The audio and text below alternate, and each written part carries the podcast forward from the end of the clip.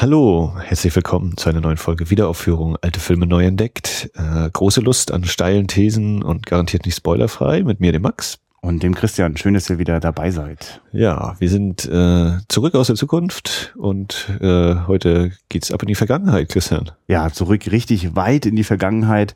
Heute ist der Georg Wilhelm Papst, der führt uns auf die freudlose Gasse.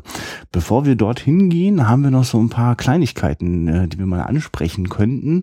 Es ist mir ein ganz großes Bedürfnis äh, von dem Wahnsinn, dass ich schon wieder noch ein Podcast-Projekt mir äh, angelacht habe, erzählen. Was machst Wie verdienst du eigentlich dein Geld, äh, als äh, Pädagoge und äh, ansonsten habe ich dieses komische Hobby, äh, äh, filmbekloppt zu sein. Und äh, das hat dazu geführt, dass äh, hier in Wiederaufführung ich das ja sehr genieße, die alten Sachen zu schauen. Äh, aber ich gehe natürlich auch ins Kino und ich kriege auch mit, was da sonst so passiert. Und ich bin besonders neugierig bei jungen deutschen Kino. Und als ich jetzt hier in Rostock die äh, Rostocker Premiere von Wir sind jung, wir sind stark angekündigt hat, ein Film von Burhan Kobani äh, über die ausländerfeindlichen Ausschreitungen in Lichtenhagen 1992, da wusste ich einfach, äh, da will ich hin, ich will das Filmgespräch mitbekommen. Vielleicht habe ich auch die Gelegenheit, mal mit dem Regisseur ein, zwei Worte zu wechseln.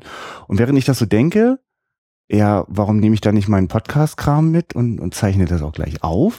Und dann, äh, wo kann ich denn das jetzt veröffentlichen? Da war ich wirklich, habe ich ganz lange überlegt, rufe ich jetzt Max an und erkläre dem, dass das eine total gute Idee ist, bei Wiederaufführung auch mal was Aktuelles zu nehmen, was natürlich Quatsch ist. Ich mag das total, dass wir, wir sind berechenbar, was unsere Filmauswahl angeht. Das sind einfach die alten Sachen und wir lieben die alten Sachen. Und das hat deswegen da nichts verloren. Deswegen ist das jetzt, muss ich mich auch begrenzen, dass ich hier nicht zu lange monologisiere über einen anderen Podcast. Wen das interessiert, äh, über diesen Film, äh, Wir sind jung, wir sind stark, den ich äh, wirklich wärmstens ans Herz legen kann. Ich auch. Ja, sehr, genau. Du hast ihn. es ist auch gerade ein Riesenhit im, im Livo, ne? Die Leute rennen da rein. Ähm, es, ist, es gibt also einen neuen Podcast von mir, der heißt äh, Filmgespräche. So einfach und simpel. Filmgespräche.de findet ihr oder auch im iTunes Directory ist das auch schon angekommen. Einfach nach Filmgespräche suchen. Und dort wird es nicht regelmäßig, aber immer wieder neue Ausgaben geben. Nämlich wann immer ich die Gelegenheit habe, mit meinem Aufnahmerekorder in so einer Premiere oder ähnlichen Gelegenheiten dabei zu sein, werde ich also immer versuchen, das Publikumsgespräch mit aufzuzeichnen und natürlich auch immer die Gelegenheit zu nutzen, mit den Filmemachern selbst nochmal in Kontakt zu treten. Und äh, bei der aktuellen Ausgabe von Filmgespräche gibt's erstmal das äh, über einstündige Gespräch äh, äh, mit den Filmemachern und dem Rostocker Publikum. Da saßen einige Zeitzeugen auch mit drin. Also es war auch sehr emotional und ich finde, das ist äh, sehr, also sehr spannend, sich das anzuhören. Vielleicht auch was, wenn man den Film schon gesehen hat. Da wird auch wirklich über jeden Aspekt des Films gesprochen. Und der hat durchaus auch ein sehr verstörendes Ende. Das wird da natürlich gespoilert, das muss man wissen. Ähm, und es wird auch noch später ein Interview mit dem Regisseur geben, das ich geführt habe. Da muss ich auch noch ein bisschen schneiden. Das erstmal zu Filmgespräche. Ja. Ähm, Max, was geht denn sonst so im Livo? Du als Vorführer und man darf dich jetzt auch, ich würde so, Programmplaner finde ich viel zu sachlich. Du bist Kurator und Vorführer im Lichtspieltheater Wundervoll. Genau, Projektassistenz, genau. Ach, du bist so, du bist, das ist so, ach, das Selbstbewusstsein wird noch steigen, Max. Okay. Ähm, ja, die Schatzkiste, die Libo Schatzkiste läuft hochgradig erfolgreich gerade mit Zurück in die Zukunft. Ähm, die rennen zwar nicht so die Bude ein wie bei Wir sind jung, wir sind stark, aber im Verhältnis sind das äh, sehr, sehr ordentliche Zahlen.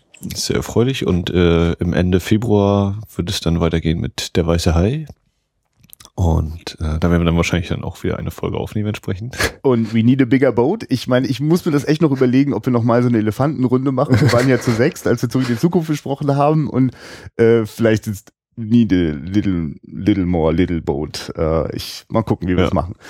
Aber wenn auf jeden Fall. Das wird also eine Podcast-Ausgabe irgendwann Ende Februar sein. Ja, und äh, was wahrscheinlich, möglicherweise, das ist so ein bisschen Planung, ähm, vielleicht gibt's bald mal ein bisschen Kurzfilme vor den Hauptfilmen. Na, hallo. Aber Das ist, das ist übrigens auch was, was total schade ist, dass das weggegangen ist, dass das nicht mehr passiert. Also, also ich kenne, nee, ich kenne das gar nicht. Mir hat das das nur erzählt, dass das mal normal war, dass man auch einen Kurzfilm vorher gesehen hat. mh, na hier, die, ähm, der kleine Cäsar hat mir doch geguckt, ne? Und bei den, bei dieser Warner äh, Collection, bei der Blu-ray-Ausgabe, da ist das so drauf, da kannst du das eben abspielen mit vorher kommt ein Cartoon, dann kommt die Wochenschau-Rolle, dann kommt ein Kurzfilm thematisch, so Gangster-Dings, und dann kommt der Hauptfilm. Das lässt er halt alles hintereinander weglaufen, ohne dass er jetzt nochmal ins Menü springen muss oder so. Und das ist, äh, fand ich dann schon, klar, ist dann nur zu Hause, aber kann ich mir vorstellen, ja, wenn du das dann so erlebt hast, das passt schon. Ist jetzt vielleicht nicht unbedingt 100 Trailer noch für andere Filme gehabt, aber Ja. Es ist schon so eben so ein Ablauf da gewesen. Es ist eben nicht nur dieses Karte kaufen, gehst rein in den Film, Film vorbei, gehst wieder nach Hause. Das ist eben, was ja auch bei der Schatzkiste so ein bisschen der, der Versuch ist, dass man die Leute so ein bisschen äh, in Empfang nimmt und eben so eine kleine spaßige Abendrunde da macht. Ähm, dann, und das wollte ich eigentlich schon seit x Folgen mal sagen, äh, ein Gruß an den Movie-Pilot-User Filmschauer. Aha. Das ist nämlich der bisher einzige, der bei der Movie-Pilot-Liste Wiederaufführung, neue, alte Filme neu entdeckt, der Podcast ähm, auf Gefällt mir gedrückt hat oder wie das genau da heißt. Und wer also eine Folgenübersicht haben will und bei Movie-Pilot angemeldet ist, der kann das äh, über diese Liste machen. Äh, kann ich nur empfehlen. Und genau, die klickst du ja und wenn da jemand mal was reinkommentiert, bist du ja auch am Start und Genau. kann mit dir da in Kontakt treten. Kann man da eine Liste kommentieren? Kann man Ja, da sammeln? Ja, kann super. man. Und wer das übrigens bei Letterbox tut, dort gibt's auch so eine Liste, der kann mit mir da in Kontakt treten. Ähm, wir sind ja, wir sind ja auch viel im Netz unterwegs und langweilen uns und freuen Ja. uns auf soziale Ja. Kontakte mit Gleichgesinnten. bei Facebook geht das natürlich auch alles und oder auf der Homepage selbst wiederaufführung.de. Ja. Vielen Dank auch da an die Leute, die fleißig kommentieren. Das macht mir total Spaß, auch nach einem Film. Es gab ja durchaus einen sehr erbosten äh, Kommentar zu äh, Ist das Leben nicht schön, äh, wo ich so durchblicken ließ, äh, dass, äh, weil ich irgendwie so ein antikapitalistischer Wahnsinniger bin, äh, gleich diesen wunderschönen Film verreiße. Ich finde ja, dass ich das so nicht gemacht habe, aber wir haben diese Aussetzung im Detail dann in den Kommentaren fortgesetzt. Und das, das, das mag ich persönlich total gerne. Also wann immer ihr also unseren Podcast gehört habt und dazu eine Empfindung habt und gerne auch eine kritische, dann lasst uns in den Kommentaren weiterreden. Gerne auch bei älteren Folgen, glaube ich. Ja. Du Max, ich, äh, gerade weil wir jetzt vor kurzem zurück in die Zukunft hier besprochen haben und auffällig war, dass das etwas öfter geklickt worden ist auf unserer Seite, als äh, das bei anderen Filmen der Fall ist. Mh, wie kommen wir denn auf die Idee, dass sich irgendjemand für einen Film interessieren sollte, der schon beinahe 100 Jahre alt ist, wie Die freudlose Gasse? Ist von 1925.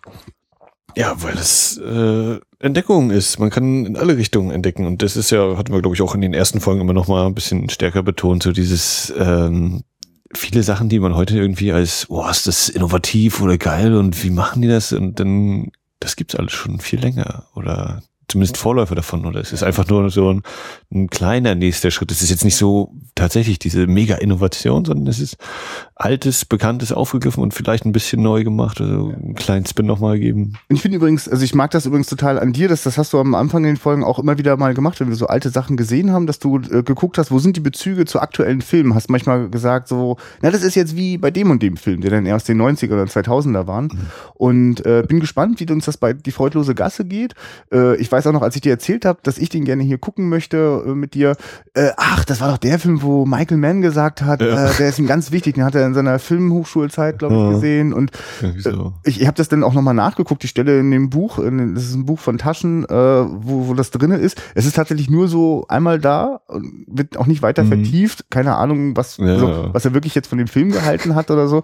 Äh, wir werden euch gleich mitteilen, was wir von diesem Film halten und äh, hoffentlich auch transportieren können. Warum, selbst wenn ihr jetzt, wenn ihr ja gerade zwölf Jahre alt seid und diesen Podcast irgendwie reingestolpert seid, äh, wir werden euch äh, Sachen erzählen, ihr werdet gar nicht glauben, was in so einem alten Film abgeht. Und äh, ich, ich bin schon ganz aufgeregt. Und wir sehen übrigens auch eine Fassung, die äh, wieder rekonstruiert worden ist. In diesem Film äh, geht es ja äh, auch darum, was die Inflation äh, in, äh, in, in, in den, äh, Deutschland der uh, 20er Jahre, ja, was, was da passiert und was für Nöte und Zwänge die Menschen geraten. Und das bedeutet eben auch, dass sie äh, ganz, ganz schreckliche Dinge mit sich machen lassen. Und äh, äh, die Fassung, die damals dann sich so verbreitet hat, ist sehr stark zensiert worden, hat viele von diesen Spitzen, diesen Andeutungen, wie schrecklich das eigentlich wirklich ist, herausgenommen und damit teilweise den Film ad absurdum geführt, weil ich meine, ein Film, der die freudlose Gasse heißt, und dann passieren da gar nicht so schlimme Dinge, das ist, das ist Quatsch. Ne? Und wir sehen jetzt eine Fassung, die ist 151 Minuten lang, die äh, äh, aus ganz vielen verschiedenen Kopien, aus, aus Moskauer Archiven, äh, aus, aus England äh, wieder zusammengestückelt worden ist. Und äh, wir schauen da mal rein. Ja, gehen wir mal spazieren in der Gasse. Spaziergang beendet. Hm. Wir sind durch die freudlose Gasse gewandert und es ist etwas passiert. Das ist bisher noch nie passiert in diesem Podcast. Christian hat sich Notizen gemacht beim Film. ja, ich habe auch mehrfach meine Sitzposition äh, geändert, während wir den Film geguckt haben. Ich bin immer dichter an die Glotze rangerutscht und das passiert mir eigentlich immer, wenn ich äh, einfach sehr stark bewegt bin. Dann suche ich auch, glaube ich, sowas wie, okay, dann will ich es richtig haben, dann will ich fast schon mittendrin sein und äh, was natürlich zur Folge hat, dass es mich dann so doll bewegt, dass äh, ja, es war, also wir haben jetzt einfach eine kleine Verdauungspause uns zwischendurch hier gegeben. Sonst starten wir tatsächlich relativ kurz nach dem Abspann Rekord. Das ging diesmal nicht. Also, oder für mich ging das nicht. Bin froh, dass wir jetzt einfach mal kurz äh, ein bisschen was gegessen haben, was getrunken und jetzt wollen wir euch irgendwie vermitteln, was das für ein Seherlebnis war. Und ich versuche einfach nur kurz zu skizzieren. Eine vollständige Inhaltsangabe ist auch von diesem Film nicht möglich. Ich skizziere einfach ähm, die, die, die, die Zeit, in der das spielt, äh, in den Anfang 20er Jahren. Wir sind übrigens nicht in Deutschland, das habe ich am Anfang falsch gesagt. Wir sind in Österreich, in Wien. Und äh, Wien eilt da zu dieser Zeit schon der Ruf äh, voraus, dass da ganz wilde Partys gefeiert werden und da ist Luxus und äh, alles lebt dort in Saus und Braus. Man hat auch gehört, dass es da wohl auch ganz furchtbare Armut äh, parallel gibt. Und wir erleben genau diesen Kontrast eigentlich in diesem Film. Wir äh, haben wirklich herzzerreißende Momente, in denen äh, Frauen äh, versuchen für ihre Familien etwas zu essen ranzuschaffen und äh, sie hängen da wirklich äh, äh so, sie verhungern, werden einfach, also es gibt dort Leute, die nutzen einfach diese Machtposition, die sie haben aus. Zum Beispiel der Fleischer, der hat Unmengen von Fleisch da, aber gibt das nur ganz streng rationiert raus und ganz oft müssen die Frauen dafür ganz entsetzliche Dinge mit dem tun. Ähm, und auf der, wir haben also nicht nur diese Ebene des, des Machtspiels, sondern wir erleben dort auch sozusagen die High Society, die da mit, mit Aktienhandel und anderen Geschäften unterwegs ist, äh, die auch ihre, ihre, ihre Position dort äh, mit, mit, mit, mit ihrem Vermögen einfach auch ausnutzen und weiter ausbauen. Und das Ganze ist in neun Akten erzählt, ist das richtig? Habe ich jetzt richtig mitgezählt? Ja, ne? acht oder neun, ja. Und äh, es steigert sich quasi immer weiter, äh, bis sozusagen wirklich äh, die, die, die, die Armen und, und, und die Reichen dort wirklich ganz regelrecht aufeinander prallen. So, das wäre einfach nur mal eine Skizzierung dieses, dieses Gesellschaftsdramas, das sich wirklich über, also ganz viele Figuren hat. Es gibt dort äh, zentrale Figuren gespielt von äh, Greta Gabor. Die Gabo. Greta Garbo, genau. Oh Gott. Äh, Greta Garbo spielt ähm, Grete. Grete. Und wir haben noch die Figur Maria, die wird gespielt von der Asta Nielsen. Das sind beides auch äh, sehr bekannte Gesichter des, des Stummfilms. Gerade Asta Nielsen auch gilt als eine der ganz, ganz großen äh, Stummfilmschauspielerinnen, die auch selber nur noch einen einzigen äh, Tonfilm mitgemacht hat und dann war bei der die Karriere auch vorbei. Ähm, Greta Garbo ist da noch verdammt jung. Und da sind wir besonders nahe dran an den Schicksalen. Ja. Äh, vielleicht kurz zu der äh, Fassung sozusagen, die wir ja. gesehen haben. Wie gesagt, hier ist vom Edition Filmmuseum äh, eine rekonstruierte Fassung, die äh, 150 Minuten, also zweieinhalb Stunden geht. Und äh, die Infotafel vor dem Film sagt uns, dass bis zur ursprünglichen Länge des Films von 3700 Metern oder was das jetzt war, etwa 600 Meter fehlen, also noch rund eine halbe Stunde Film, äh, die bisher nicht aufgefunden wurde, die möglicherweise noch irgendwo existiert, aber ähm, es ist eben, wenn, dann wird es mal ein Zufallsfund sein, dass immer auftaucht. Die Fassung ist viragiert, das heißt, wir haben äh, eingefärbte Bilder, wir haben dunkelblau, hellblau, rot, orange, gelb. Rosé ist auch mal dazwischen. Was ich bisher eher kenne, ebenso mit Zuordnung von äh, Tages- und Nachtzeiten. Mhm. Und hier hatte ich auch den Eindruck, es ist ein bisschen zur Bestimmung der Lokalität. Also die Orte sind dann teilweise mit den Farben verknüpft. Ähm, ja, was kann man noch sagen? Wir hatten ja schon mal einen Stummfilm bei uns hier, glaube ich, in der Runde. Ne? Und ähm, also es gibt auch hier wieder Musik, die ist eingespielt. Genau, man hat zum Beispiel hier bei dieser Edition Filmmuseum auch die Möglichkeit, den Film tatsächlich auch stumm zu schauen. Nicht, weil er so beabsichtigt ist, aber äh, in der Regel ist das völlig unmöglich, dass wir heute Stummfilme sehen mit der Musik, die äh, einst dafür geschrieben worden ist und dann ja live im äh, vor Publikum äh, gespielt wurde. Das äh, äh, äh ist, also in der Regel sind diese Dokumente, äh, auf denen die, die, die Musik dafür war, verschollen. Es gibt Ausnahmen manchmal, aber äh, das bedeutet, dass also diese Musik jetzt äh, für diese Restauration nochmal gesch geschrieben und eingespielt worden ist. Weswegen ich das gut finde, die Möglichkeit zu haben, das nicht zu tun. Also wenn ein sich selber dann eine Musik drüber zu legen. Ihr habt das schon mal ernsthaft erwogen, dass mhm. man sich überlegt. Das kannst du was, genau was irgendwas anderes drüber. Ähm, und einen Satz wollte ich jetzt gerade noch machen. Das Filmmuseum restauriert. Ist gerade wieder weg. Mach du mal weiter. Ja, ich, auf jeden Fall ist ganz wichtig, dass dieser Film ähm, äh, es ist so, der beschreibt Verhältnisse, die äh, durchaus auch für, für alle in der Gesellschaft äh, sichtbar waren, die das sehen wollten. Aber es, das stand, fand auch einfach nicht im Kino statt. Das ist insofern ein sehr ungewöhnlicher Film, als dass der die sozialen Zustände äh, zum einen die, die, die, die, die, wie es den Armen, den, den, den Leuten, die auch unter, unter Inflation leiden, die, also also wir erleben eigentlich so eine reiche Society, die äh, wirklich so mit Aktien so so so spielt, schon fast zum Vergnügen und die das auch mal verkraften können, wenn da was nicht klappt. Und dann sehen wir die armen Leute, die vielleicht auch mal versuchen, bei diesem Glücksspiel mitzumachen und dabei, wenn sie da verlieren, verlieren sie alles und äh, ihre ganze Existenz wird ihnen genommen. Und das wird mit einem, einer, einem, einem Realismus gezeigt, der nicht, also der, also für mich auch meine Seherfahrung, was ich bisher in Stummfilmen gesehen habe, sehr ungewöhnlich ist. Das ist also da wird auch nicht weggezwinkert, aber das ist damals einfach auch so nicht gelaufen. Die Zensur hat dort sehr hart zugegriffen. Also wir hatten vorhin gerade im Bonusmaterial ähm, äh, äh, nochmal gehört, was der Autor damals gesagt hat, als er das gesehen hat.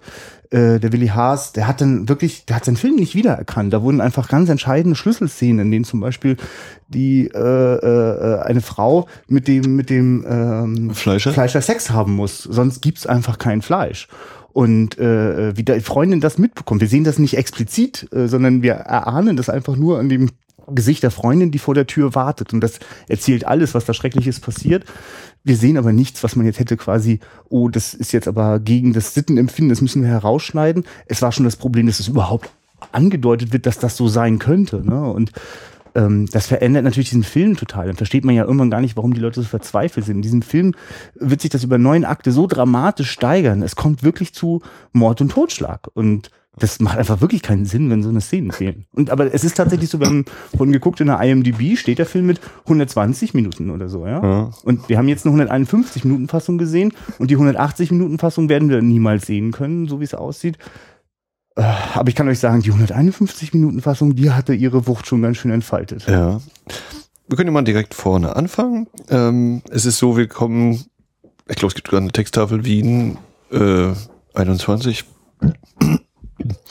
Und dann gehen wir mit zwei, drei Gestalten da die Straße lang und dann kommt so diese eine Art Torbogen, der in diese Gasse führt und da habe ich schon gedacht, boah, das sind so kleine äh, na nicht Mosaik, aber so Figürchen dran. Das sind irgendwie so zwei, oben sind so Eidechsen oder ähnliches und dann unten an den, an diesem Bogen sind, ähm, ich weiß nicht, sieht aus wie zwei zusammengekauerte Frauen oder so. Also so, so, so, der, nicht, jetzt nicht die, gleich der Eingang zur Hölle, aber doch irgendwie, der, wenn du jetzt dadurch gehst, da kommt irgendwie nichts Schönes bei rum. So. Und sind dann in der Melchior-Gasse. Ich wollte nochmal nachgucken, was hm. dieser Name bedeutet, aber vergessen. Naja. Und da äh, haben wir dann ja festgestellt, vorhin schon mal gucken mit, äh, das Thema Exposition wird hier sehr äh, direkt gelöst. da kommt dann eben die Einblendung, das ist der Fleischer, der Herr der Straße sozusagen. Und dann ein bisschen später wird die Schneiderin, die gegenüber äh, arbeitet, ihr, ihren Laden hat, ja, das ist die zweite Macht in der Straße. Und all so ein Dinger, das wird äh, sehr direkt doch an ausgesprochen.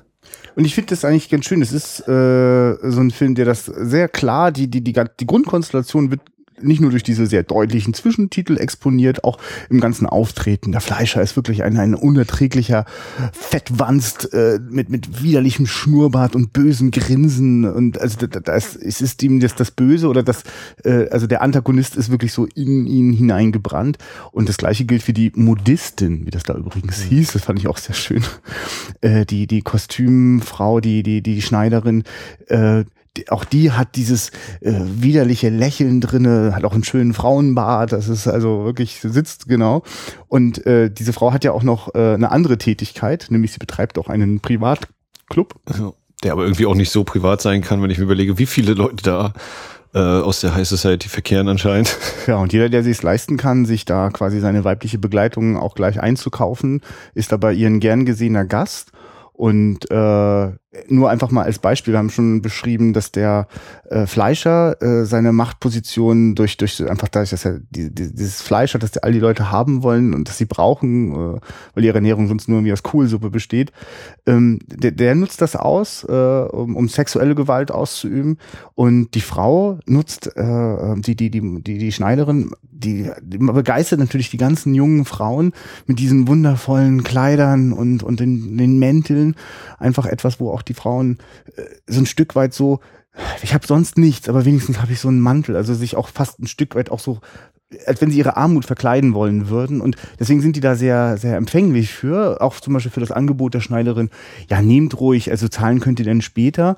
Und ganz oft kriegen die Frauen natürlich das Problem, sie können es nicht zahlen und dann sind sie gern gesehen in dem Pri äh, Gäste im Privatclub und werden eigentlich von der Schneiderin, also das ist ja, die ist eine Zuhälterin und äh, äh, äh, zieht sich da ihre, ihre Nachwuchsprostituierten heran also, also sozusagen, also es wird zwar am Anfang schon gesagt, das ist so die Macht in der Straße, da wissen wir noch nicht genau, was ist denn eigentlich ihre Macht. Und wenn wir die erleben, hat das, also das, das, es erwischt mich auch wirklich. Also ich, mich berührt das zutiefst, dass das so ein, weil ich kann es ja verstehen. Ich kann verstehen, warum, also, also wie diese, warum diese Leute ihre Position ausnutzen. Denn mhm. anders als die ganz Reichen, die, die mit den Aktien handeln oder die, die, die dicken Dollars, die da ganz viel wert sind in der Zeit der Inflation dort, wo die Krone nichts bedeutet, aber die Dollars zählen, äh, äh, dass sozusagen ein Schneider, äh, Schneiderin und ein Fleischer so das Beste versuchen rauszuholen, dabei sich aber der Charakter natürlich verdirbt. Also in dem Moment, wo du anfängst, Leute zu manipulieren, kommt da einfach nichts Gutes bei raus. Ja, und du sagst es ja eben sozusagen, die, die Armut äh,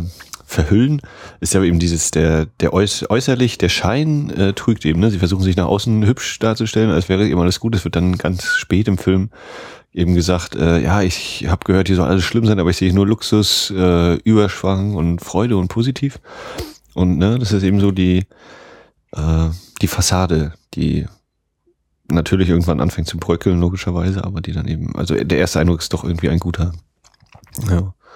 Wobei wir natürlich direkt äh, mit dem nicht so guten Eindruck anfangen, eben ja. wie alle beim Fleischer anstehen oder dass eben häusliche Gewalt gibt, äh, weil die Tochter eben nichts vom Fleischer mitgebracht hat und sich nochmal anstellen soll in der Nacht.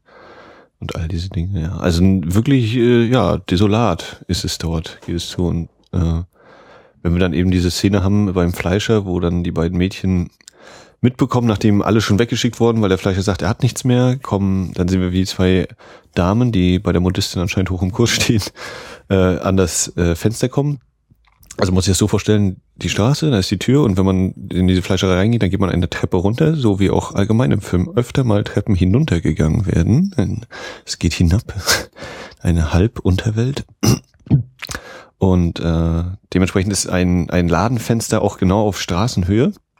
Und die beiden Damen gehen dann vorbei und der ist ja sehr schön eingefangen, diese, diese Montage der Einstellung auch, wie der Fleischer von drin herausschaut. Also wir, wir haben den Blick von draußen durch die Scheibe auf, den, auf das Gesicht des Fleischers, wie er hochguckt und ihm grinst. Und dann sehen wir die, die Frauenbeine, die eben durch die Röcke natürlich ein bisschen entblößt sind, wie sie da vorbei stolzieren und dann hinterher mit ein wenig Fleisch herauskommen. Ich weiß gar nicht, ob das noch gezeigt wird, wie die rauskommen.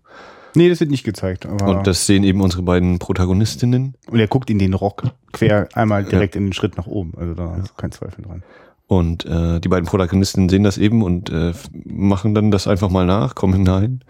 Und dann findet eben diese äh, Szene statt, wo, wie ich finde, eben sehr stark dargestellt wird, wie dieses, du bist zwar eine Frau eigentlich, aber du bist eigentlich nur Fleisch, du bist nur eine Ware und das können wir vielleicht irgendwie austauschen. Das ist auch so dieses, wenn sie da reingeht äh, in dieses Hinterzimmer, wo das ganze Fleisch auch hängt, eben so dieses, ne, ich habe hier so viel Fleisch und du bist eben nur noch ein, ein Stück mehr. Das ist so, oh, krass. Mhm. Wunderbar. Also was da sozusagen auch durch Auslassung in meinem Kopf passiert, dadurch, dass ich keine expliziten Bilder bekomme, entwickelt natürlich eine solche Kraft, dass ich sehr gut verstehen kann, warum da die Zensoren sofort zack. Was sie bloß damit angerichtet haben, ist, dass eine Fassung entstanden ist, in der äh, es so aussieht, als würde der Fleischer mal komisch gucken auf das Kleid der Frau und im nächsten Moment bam, liegt da schon das große Stück Fleisch und er gibt dir was ab. Man könnte fast meinen, okay, er, ist, ist ein netter Typ. Ja, er ist irgendwie eklig drauf, aber er ist nett. So, ne? Er gibt dir einfach das Stück Fleisch. Nee, das macht er natürlich nicht nur gegen solche äh, körperlichen, fleischlichen Dienstleister. Ja, das ist auch stark gemacht. So die ganze Fleischerei ist eben die beiden Damen, der Fleischer ist ein kalbsgroßer Hund Mhm. und diese ganze Fleischerei ist, sieht total leer aus und dann macht er eben diese kleine Hintertür auf und wir sehen da hängen Unmengen. äh, richtig viel Fleisch. Das ist alles. Genau, das sind und, und in den gleichen Unmengen äh, äh, äh, steckt die dicken Dollarbündel. Äh, äh, äh, Gerade es gibt dort einen Geschäftsmann, der äh, so unterwegs ist, der da glaube ich so, der hat so Diplomatenstatus und lässt da so richtig die Sau raus. Der will es auch wirklich so genießen. Ja, wie, er sagt, oder in dem einen Zwischentitel heißt es, ne, er hat 100 Dollar und er will, oder 1000 Dollar hat er und er will bis Mittwoch eine halbe Million will er haben. Hm? Das ist, äh, 10.000 und Oder 10.000, Ja, ja, ja. genau. Nee, ich meine, es wird werden auch, das ist auch wieder so ein Moment der Exposition, wo dann so Ganz klar. also, also da, da macht der, der, der Georg Wilhelm Papst wirklich auch keine Gefangenen. Das wird sehr eindeutig exponiert. Äh, ich finde aber, dass ähm, das nicht deswegen, also man könnte ja auch sagen, dass, okay, damit ist das sehr stark so äh, überspitzt, vielleicht schon auch zu sehr Klischees bedienen. Ja, also er drückt schon auf jeden Fall ein bisschen ja, auf die Knöpfe. er drückt auf die Knöpfe, aber ich finde, was denn so zwischen er den hin. ja, und was denn so zwischen den Leuten passiert, zum Beispiel auch wie unter den armen Leuten diese ganzen Intrigen entstehen. Dieses, zum Beispiel erleben wir die Figur von der Grete, äh, die, die arbeitet in einem Büro und ähm, sie hat also sie, man merkt irgendwie, dass die anderen Kolleginnen äh, es irgendwie nicht so richtig gut mit ihr meinen, die auch also auch belächeln, weil sie da irgendwie so abgewetzte Kleidung hat und wahrscheinlich auch schon vermuten, dass die vielleicht auch auf ganz komischen Wegen manchmal an Geld kommt. Und dann gibt es einen Moment, wo der Chef sie so hoch zitiert und äh, äh, der offensichtlich auch äh, ihr an den Körper will, da etwas zurückhaltender ist, aber ihr schon mal so ein Vorschuss so richtig schön so in die, in die, in die äh, Hüfttasche steckt und als die Frau damit, der, mit, damit runterkommt und die anderen Frauen sehen, dass sie da Geld hat, äh, also wie viel äh, äh, ähm, abwertende Blicke sie da erntet, ne? wie viel äh, also verachtend äh, damit ihr umgegangen wird. Also, also dieses, dieses Leid, was da so zwischen denen entsteht, ne? Also, äh, also das sind die Sachen, die, also in die, diese Komplexität äh, traut sich dieser Film auch komplett äh, zu nehmen, dass das eben, das sind jetzt nicht nur so zwei Lager, aber so innerhalb der Lager hält man gut zusammen. Das ist überhaupt nicht so. Auch dort, wo die, die Reichen sind, die wollen alle nur noch reicher werden und fangen auch an, da wirklich ein, ein, ein, ein, ein, ein Spiel zu bauen. Zum Beispiel gibt es dort einen, einen Mann, der unbedingt äh, so, eine, so eine reiche Frau erobern will und die sagt ihm ganz deutlich, du pass mal auf, hab mindestens so viel Geld wie ich, dann können wir drüber reden. Und Oder ich übrigens- werde so arm wie du. ja, stimmt, das deutet sie auch schon an. Wenn ich mal so arm bin wie du, dann klappt das vielleicht auch. Aber in dem Moment habe ich nicht das Gefühl, dass sie das machen würde, ähm, sondern dass sie wirklich einfach auch zeigen will, okay, pass mal auf, also so unter meiner Würde läuft hier gar nichts so, ne, da habt ihr so meine Ansprüche und liebt aber auch dann, dann wird auch sie so, also sie, auch sie will diese Macht nicht einfach nur, also nee, sie, sie hat Vermögen und Vermögen kann in diesen Zeiten auch Macht sein. Und sie will, also das Krasse ist, dass alle Leute, die, die in irgendeiner Form Vermögen mit, mit Dingen oder mit, mit, mit Geld sind, äh, können nicht widerstehen, diese Macht auszuspielen. Sie spielt diese Macht aus und sagt diesem Mann, du, besorg dieses Geld und äh, ist mir egal, wie du das Ja, machst. das auch. Ja, und also auch, das ist so ein, jetzt bin ich aber gespannt. Sie macht das ein Stück, also der, der, der, der Impuls von ihrem Anfang ist ganz eindeutig, ach, das finde ich aber unterhaltsam. Mal gucken, was du dir so einfallen lässt. Und das ist so, das finde ich so zynisch. Also mit was für einer, mit, mit was für einem Lustgewinn dort die Leute ihre Macht ausspielen. Das ist eben dieses Geld, die Ware, ne? die Gefühle und alles bleiben eben dahinter zurück, ja. Und gerade dieser Moment, wo das passiert, also da sind wir so auf so einer, so einer, so einer Feier, wo die Leute tanzen, an anderen Tischen wird so beraten, da werden schon auch ekelhafte Pläne geschmiedet, wie man die Börse manipulieren kann. Gerade der Typ, der diese Frau erobern will, der hat einfach noch nicht so viel Geld und der hört dann ganz aufgeregt und neugierig zu, Ja, ne? will auch davon lernen, ne? wie kann man denn das machen. Es sind alle schmutzige Spiele. Da gibt's keinen, der einfach nur mit, mit viel Arbeit, viel Leistung äh, was reinholen will, sondern wenn es irgendeinen schmutzigen Trick gibt, dann wird der gemacht. Und Also es ist so ein bisschen Wall Street-mäßig. Ja. Also, ne? ich, ich, wirklich, ich muss ganz, ich, ich bin da ja mal so schnell empört, ne, wenn ich mit dem Kapitalismus scheiß, der mich so krank macht. Es ist so, äh, das haben die einfach in den 20ern schon so klar auf den Punkt gebracht, diese Perversion von diesen, äh, von, also wenn, wenn Kapitalismus wirklich total an die Schmerzgrenze getrieben wird, die jetzt nur noch perverser durch Computertechnologie äh, ins Absurde schon getrieben worden ist. Aber man wusste schon in den 20ern, dass das eine beschissene Idee ist und dass das nur nach hinten losgeht. Oder ich meine, das ist also was ganz deutlich gezeigt wird, es gibt Gewinner. Und die gewinnen richtig. Die gewinnen ja, ja. alles obwohl ihre Seelen werden dafür alle verkauft. Ich will nur kurz einmal auf die, auf die formale Kraft dieses Films kommen, mhm. an, gerade an dieser Stelle, wo der, also an den Tischen die Geschäftsleute ihre schmutzigen äh, äh, Ideen so austauschen, was sie dann alles Wildes machen können. Und dann sehen wir so die Frauen, die werden dann immer so durchgereicht, tanz mal mit dem, tanz mal mit jenem. Und da plötzlich, äh, äh, also das, das überrascht mich total. Also da, da wird plötzlich mit Schwenks gearbeitet. Also wir folgen da dem, dem jungen Aufstrebenden, wie er die Frau bezirzt. Und die Kamera schwenkt so mit, so, so durch die Massen hindurch. Dann geht eine Tür auf und sie gehen sind plötzlich in so einem Nebenraum von der Tanzveranstaltung, aber immer auch den Blick rüber. Da gibt's noch eine andere Frau, die sich auch für den interessiert. Ich muss ganz ehrlich sagen, wir werden gar nicht schaffen, heute in diesem Podcast diese ganzen äh, äh, Verflechtungen der ganzen Figuren alle einzeln zu beschreiben. Da würden wir wirklich allein dafür zwei Stunden brauchen. Äh, und ich muss diesen Film auch ein zweites Mal sehen, um ihn wirklich greifen zu können. Es ist wirklich fast überbordend, äh, wie komplex der, was die, was die Figuren und Handlungsstränge sind, ist. Ähm, jedenfalls, äh, aber wie da die Kamera, also sich so so so Bahn schlägt und nicht mehr nur, also oft ist es in Stummfilmen einfach dieses mh, beinahe abgefilmte Theater, also schon aufwendige Kulissen und und und, und, und, und stimmungsvolle Beleuchtung, aber oft schafft es die Kamera über die beobachtende Totale nicht hinaus. Aber dort geht die Kamera ins Geschehen hinein, reißt uns mit und, und führt unseren Blick. Und da sehe ich zum ersten Mal, äh, Mann und Frau gehen dort hoch in so ein extra Zimmer und während die Frau so den ähm, schon ahnt, jetzt will dieser arme Typ sie da verführen, ähm, sie ist in diesem Zimmer und sie guckt sich um. Und es schneidet in jeweils in ihre Subjektive. Wir sehen, wie sie wahrnimmt, wieder so ein bisschen Alkohol auf dem Tisch steht und dann blickt sie nach oben und sieht wieder so ein, so ein kitschiges Bild, so ein bisschen erotisch dranhängen, denkt sich, ach so, okay, so läuft das. Und ich bin total hin und weggerissen. Also wie also die Kamera, also in, in die Subjektive von den Charakteren zu springen, finde ich ist eine ganz mhm. besondere Form des, des, des filmischen Gestaltens. Und ich habe nicht gerechnet im Jahre 1925 das zu erleben.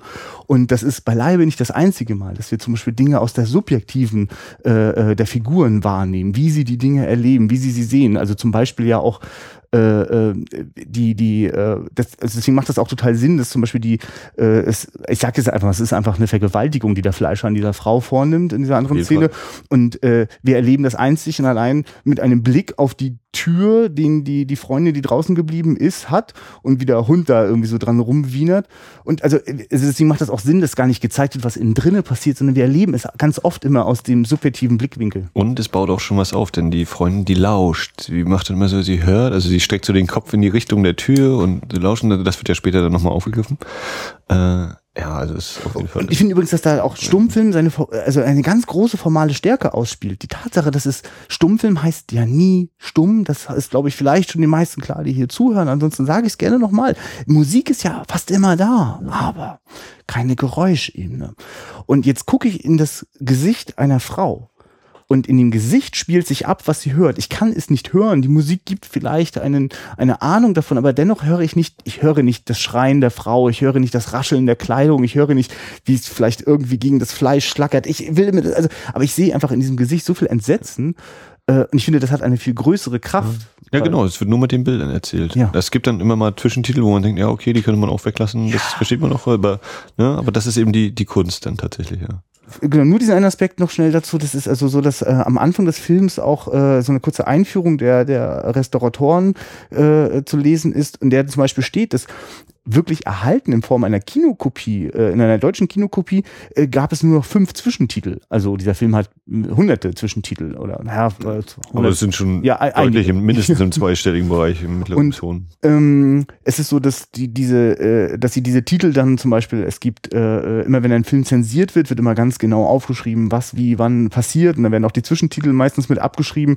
Es gab äh, Kopien aus anderen Ländern, in denen Zwischentitel dann wieder zurückübersetzt worden ist. Und ich muss dir ganz ehrlich ehrlich sagen, ich habe so manchen Zwischentitel gesehen, wo ich dachte, das hat das Bild gerade so unglaublich gut auf den Punkt gebracht. Ich bin mir nicht sicher, ob wirklich an der Stelle zumindest der Papst selber gedacht hat, da muss jetzt auch noch mal hin, was die sagen. Ich, also ich habe zumindest, mhm. ich, ich sehe den Anspruch, wir inszenieren, wenn, wenn alle Zwischentitel fehlen, ihr könnt den Film trotzdem verstehen. Mhm. 100 Prozent. Okay, so viel zu den Zwischentiteln. Ja. Äh, was mir beim Bild, also auch nicht so eine Kleinigkeit, äh, wenn da wird noch sehr, sehr viel geraucht und geschmökert. Und äh, dieser Rauch, das finde ich einfach immer auch wieder sehr, sehr stark aus. Nee, also es ist ja wirklich so, dass ja. alle Szenen, in denen das dekadente, äh, äh, ausschweifende Leben gezeigt wird, ist eine, also es sieht aus wie eine rauchende Hölle. Ja, es ist ja dann auch mal so leicht äh, rötlich, rosé, so eingefärbt. Ne? Das ganz harte Rot wird sich noch für das äh, wirklich schockierende Finale aufgespart, aber äh, auch dort ist schon zu merken, äh, äh, es, das ist auch, also ich stelle mir das gerade so vor, ich, ich, ich stelle mir wirklich vor, dass im Jahre 25 sitzen dort Leute im Kino, gut gekleidete äh, äh, Leute mit gutem Vermögen, die sich, glaube ich, oft gerne diesen, diesen lustvollen Abenden hingegeben haben und sich mal so halbnackte Frauen auf der Bühne und so, also das einfach genossen haben, dann so ihre Zigarette dabei zu rauchen, teuren Wein zu trinken. Was für eine geile Idee, äh, diesem Publikum im Kino sozusagen Spiegel diesen Spiegel vorzuhalten, der aber anfängt zu, zu also ich, ich sehe quasi schon die die, die Weinspritzer werden zu Blutspritzern und, und, und, und, und der, der Zigarettenrauch wird wirklich zum, zum Höllenqualm. Also, also es sind ja ganz, ganz viele so eine kleinen Sachen, glaube ich, die man auch dann beim zweiten oder dritten Mal schauen erst so richtig wertschätzt. Ich fand zum Beispiel ähm, relativ spät im Film ist ja dieses äh, kommst, also die Modistin sagt dann zu, ich weiß nicht mehr, welche von den beiden Damen es war. Greta oder Maria? Äh, du kommst hier mit und machst die lebenden Bilder. Greta, äh, ja. äh, und dann kommt Greta in den Umkleideraum und dann haben wir schon vorher gesehen, die Mädchen und Frauen, die da alle rumlaufen, sie umziehen und sie kommt rein. Das erste, was sie sieht, ist eine Frau, die sich im Spiegel ansieht und der Spiegel, der verzerrt das Bild so ganz leicht. Das ist so ein Zerrspiegel und das ist auch so dieses, das ist eben eine verzerrte Welt. Das ist nicht echt. Das ist äh, nicht, es ist auch vor allem auch negativ verzehrt. Und das ist halt so krass, es wird wirklich ganz klar gezeigt, dass die reichen Leute, die investieren auch all das Geld, um das gar nicht erst wahrnehmen zu müssen. Die bezahlen ja, also sie nutzen sozusagen ihr Vermögen, um zu verdrängen, was es an Leid gibt und sie verdrängen natürlich auch ihre eigene Beziehungsunfähigkeit, weil deswegen kaufen sie sich Frauen mit. Also überhaupt, was, ist das ein, was muss das für eine Hölle für Frauen gewesen sein zu dieser Zeit? Ja, also dieses Selbstverständnis ist eigentlich da, ne? dass die, die Männer nehmen sich die Frauen oder kaufen sich die Frauen und ich fand's ich weiß ja auch nicht, ob das äh, zynisch ironisch ist. Die Frau, die von sie, die anscheinend verheiratet ist, äh, oder ob die verheiratet ist, Frau Leid, äh, hm. ist eine der oder ist die Frau im Film, die uns gezeigt wird, die sich als einzige die Männer nimmt oder ja. mit ihnen spielt. Bei, bei der ähm, Regina ist das so ein bisschen weniger, da ist nicht gezeigt, ob sie es mit mehreren Männern, weil sie scheint ungebunden zu sein, deshalb ist es noch ein bisschen äh, anders zu sehen, finde ich. Und das ist eben eine, eine, eine vergebene Frau, die Frau Leid. Äh, und die macht eben mit dem Egon rum, also sie geht fremd.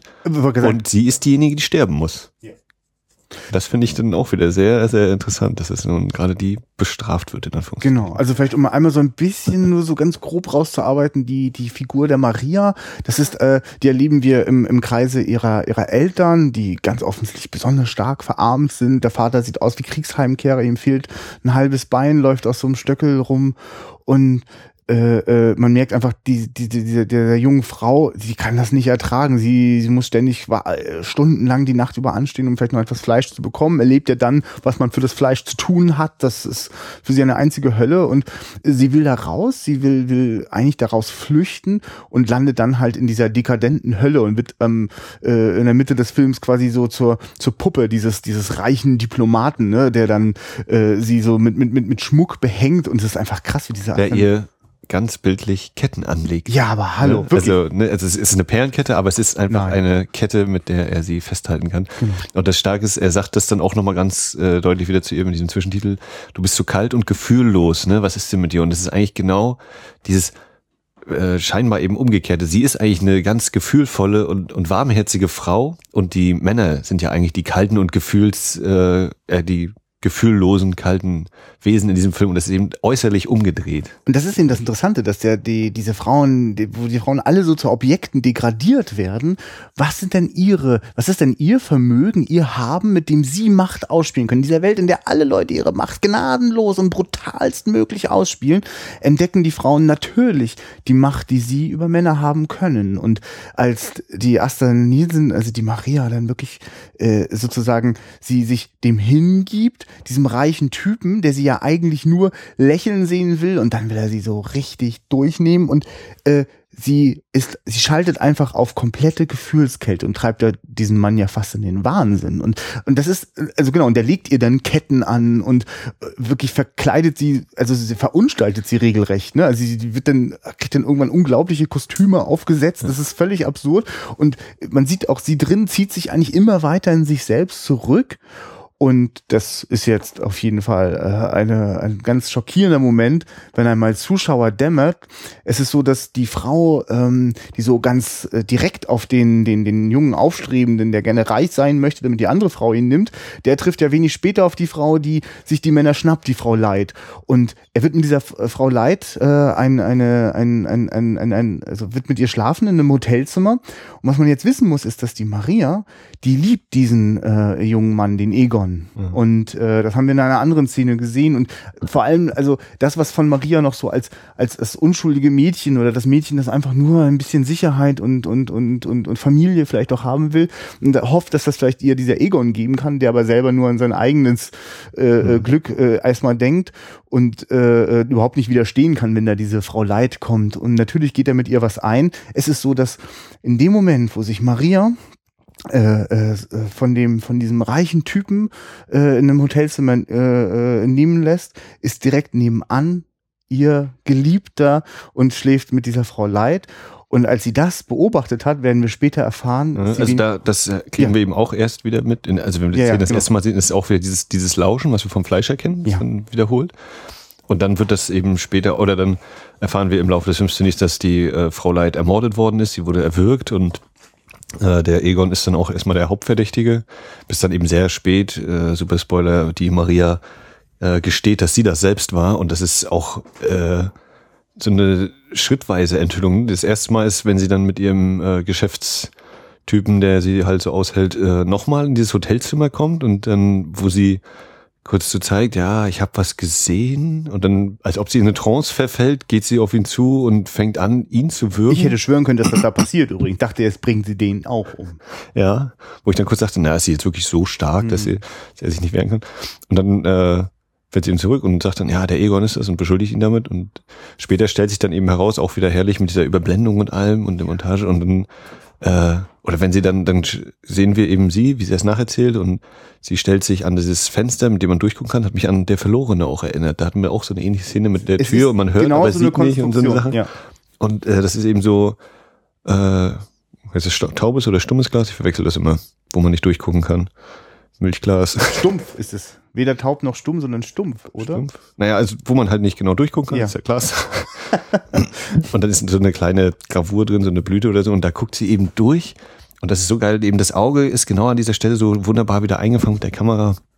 Also richtig. Äh ja, und vor allem ist es wirklich krass, wie wir, äh, also das, was sie beobachtet, sehen wir wieder ausschließlich aus ihrer subjektiven. Und ganz ehrlich, da bin ich in einem Hitchcock-Film oder in einem Brian De Palma-Film. Das ist das haut das mich völlig entschärft. Dass ich, ich muss wirklich sagen, ich, ich habe einfach, mh, hm, ich, ein Stück weit macht, wann ein Film entstanden ist, gibt mir, ich habe da eine grundsätzliche Erwartungshaltung. Ich bin einfach schon mal so peu à peu immer wieder mal so durch die Kinogeschichte einmal so durchgegangen und äh, äh, daraus bilden sich einfach Erwartungshaltungen. Und ich muss ganz ehrlich sagen, meine Stummfilmerfahrung, die begrenzt sich dann schlussendlich doch recht stark eigentlich auf Filme von Fritz Lang und Charlie Chaplin. Mhm. Und wenn ich dann sowas sehe, haut's mich komplett um. Da muss ich dir auch ganz ehrlich sagen, äh, äh, was mich an Metropolis bei Fritz Lang natürlich begeistert hat, diese unglaublichen Bauten, diese Massenszenen, Wahnsinn. Aber wann immer es dort wirklich an den Menschen ging oder an die, an die Spannungskurven, also das, was sozusagen an Drama drinne steckt, dann habe ich bei Fritz Lang manchmal eher geschmunzelt und dachte, hm, na ja, ist ja ein Stummfilm ja. und so. Aber bei Papst ist das nicht so. Bei Papst bin ich komplett drinne und äh, der findet wirklich für jeden Moment Einstellungen, von, von denen ich nicht gar nicht rechne, dass die 30 äh, Jahre nachdem dieses scheiß Medium erfunden worden ist und, und vielleicht gerade erst 20 Jahre, dass man irgendwie einigermaßen auf die Reihe bekommen hat, narrativ den ganzen Abend zu füllen, ja, fängt er da an mit, mit, mit äh, Perspektiven, die also verstehst du, ich bin ja in dem Moment, äh, bin ich die Mörderin. Ich schaue ja, mit ja. dem Blick der Mörderin, die also schon sieht, mhm. was dort passiert. Die Eifersucht kommt auch in mir heraus und Und dann wie, vor allem, dann sieht sie eben, wie die, äh, also der Egon hatte vorher berichtet, äh, bei seinem Geständnis, ich war da mit ihr, aber sie hat mir sogar ihren Schmuck angeboten, damit ich damit den zu Geld machen kann, um dann äh, auf ein Geschäft zu setzen. Und wir sehen das dann eben von hinten, also wie gesagt, aus dieser Subjektive, wie sich so langsam nach und nach, sie, sie nimmt die Halskette ab, sie nimmt die, die Handschuhe ab und sie, sie entblößt sich sozusagen und sie hat dann einen freien Rücken und so.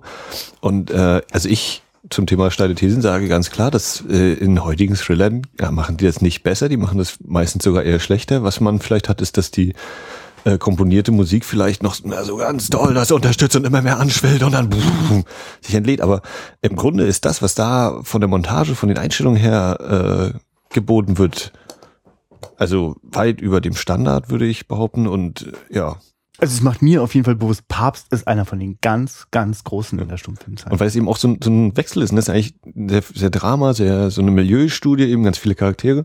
Und dann kommt diese, dieser Abschnitt, dieses Geständnis, du hast das zwei Minuten sein, vielleicht auch weniger, vielleicht mehr kann ich nicht einschätzen, äh, wo es dann wirklich voll in so einen Thriller-Modus wechselt. Das ist ja schon fast so, äh, ja, na, Slasher-Film jetzt nicht unbedingt, aber so in Richtung eben Halloween oder so eine Sachen. Denn von, äh, ich, man darf das sogar gar nicht nur so quasi auf die Form gucken, die wirklich an der Stelle perfekt ist, sondern es ist auch noch ein unglaublich schlauer Moment in der, in der Dramaturgie ist das quasi, ich bin ja wirklich, also zwischendurch ist eigentlich schon klar, der Egon, der wird dafür verurteilt, also weil äh, äh, sozusagen ja die Frau, die Maria selber bei dem reichen Typen dieses, diesen Verdacht streut, dass der Egon es gewesen sei. Also sozusagen ihre Eifersucht so weit geht, dass sie den Egon auch noch mit hineinreißen will. Und es gibt einfach diesen Moment, wo sie meint, nein, nein, das bin nicht ich, ich will das nicht, ich gebe das zu, was ich getan habe. Und in so einem Moment, also, also für den Egon ist das, dem wird erst klar, was er der Maria angetan hat. Dem ist auch in dem Moment klar, also der nicht keine Schuld hat an dem Tod, aber dann wird ihm seine Mitschuld erst bewusst. Also in dem Moment, wo er Mhm. sicher als unschuldig vor dem Gesetz gilt, wird ihm seine Schuld erst richtig bewusst. Aber ich finde, er, er hat trotzdem auch, also für mich hat er so ein bisschen diesen Eindruck, und da bin ich aber nochmal gut rausgekommen, trotz allem. Also ein bisschen Ich- äh, ich fühlt er mit, nee, aber ich halte ihn trotzdem für ein bisschen kalter. Ja, gar keine, ja, also kalt ist, dass er in diesem Moment, wo er das versteht, natürlich Abgang. Ist ja nicht so, dass er sich jetzt Ja. für sie einsetzt. Insofern gebe ich dir da recht. Ich merke aber nur einfach als Zuschauer äh, äh, die Komplexität dieses Moments. Und also diesen Moment Mhm. zu nutzen, indem ja auch für mich als Zuschauer die überraschende, aber ja so nachvoll, also für mich funktionieren die Überraschungen im Film immer nur dann, wenn ich sie 100% nachvollziehen kann. Überraschende Wendungen, bei denen ich denke, Hä? Das ist eine Katastrophe. Da denke ich, äh, äh, Drehbuchanfänger äh, wollen mich verarschen. Aber das macht ja total viel Sinn. Also ich ahne ja dann, äh, ich weiß noch, äh, sie geht mit dem reichen Typen, Maria geht mit dem reichen Typen und sagt, sie will unbedingt in dieses Hotelzimmer. Und da sagst du sofort so mitten im Film, na, jetzt will sie ihn wohl umbringen. Ich so, was? Und dann denke ich, ja, weißt du was, sie? Sie hat doch die Frau dann umgebracht. Und plötzlich wird mir das so klar. Und äh, es tut mir leid, das ist so, ja, ich will gar nicht jetzt, also es gibt so viele Filme, in denen überraschende Wendungen einfach nur für, n- für den Arsch sind, weil es einfach nur Nur für, die, für den Effekt. für den Effekt, ja, aber der verpufft ja ganz brutal, dann, dann fühlt es sich wie eine Verarschung an. Ja, okay, hier, ja. hier fühlt man ja eher mit mit den Figuren. Deswegen kann ich auch, Ja, ne, mitfühlen, weil, ganz weil, wichtig. weil wir dieses riesen, äh, die ganz vielen Figuren und so, ich kann auch äh, ganz gut nachvollziehen, warum Michael Mann eben sagt, das ist ein Film, der ihn äh, nachhaltig geprägt hat oder der ihn, weil natürlich, wir haben jetzt zwar öfter mal von subjektive Kamera und so geredet, aber es ist trotzdem auch so eine Art äh, dokumentarischer Blick. Ne? Wir sind immer Mhm. Oh mal ja. so, wir, wir Oh ja. zeigen das Geschehen einfach, da ist eine Kamera und hier so spielt sich das eben einfach mal ein bisschen ab, so eine Szene. Und das eben in so einem ganz bestimmten Milieu. Und das ist bei Michael ja auch meistens so, dass du eben teilweise so einen dokumentarischen Ansätze hast, wie eben dieses äh, Gangsterleben ist oder solche Sachen oder Polizeiarbeit.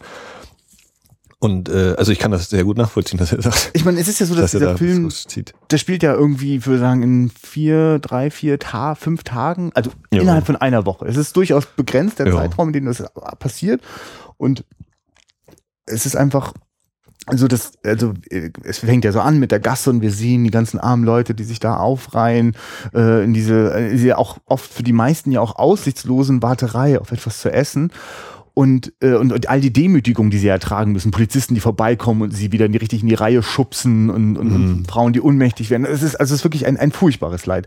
Und ähm, dieses Leid äh, äh, äh, rutscht vielleicht kurz aus dem Fokus, wenn wir uns nur, in Anführungsstrichen, mit dem Leid äh, unserer, unserer beiden Frauen dort beschäftigen, mhm. sind dann etwas dichter da dran, aber immer wieder, wirklich parallel wird das eingeflochten. Da gibt es, weil du gerade dokumentarisch sagst, ich weiß nicht mal genau an welcher Stelle, worauf das genau geschnitten ist, aber ganz oft wird eigentlich auf die große Dekadenz und das widerliche Treiben der Reichen immer wieder das, die, die Welt der Armen richtig mhm. bewusst im Kontrast Gegen, gegengeschnitten. Und da gibt es einmal so eine Kamerafahrt an all diesen ja. äh, Leuten vorbei. Und das, das sieht wirklich aus wie eine Doku, als würde da gerade so ein Auto langsam vorbeifahren und die Leute wirken völlig verzweifelt und ja, ja genau, haben, haben sogar teilweise sowas ähnliches wie so diesen Blick so zu, zu dem Kamerateam. Also so wie das in der Doku passiert, so dieses, könnt ihr uns helfen? Ach nee, ihr guckt ja. auch nur zu. Und also da fühle ich mich als Zuschauer plötzlich auch total hilflos. Das hat mich auch ganz stark an den dritten Mann wieder erinnert, wo dann auch, wo gibt's auch so eine Fahrt und dann gibt's immer wieder so eine Gesichter, ganz stark ausgeleuchtet, ja. ganz klasse Kontraste und die sind alle auch so mit äh, drei Tage Bad und abgemergelt ja. und oh, so.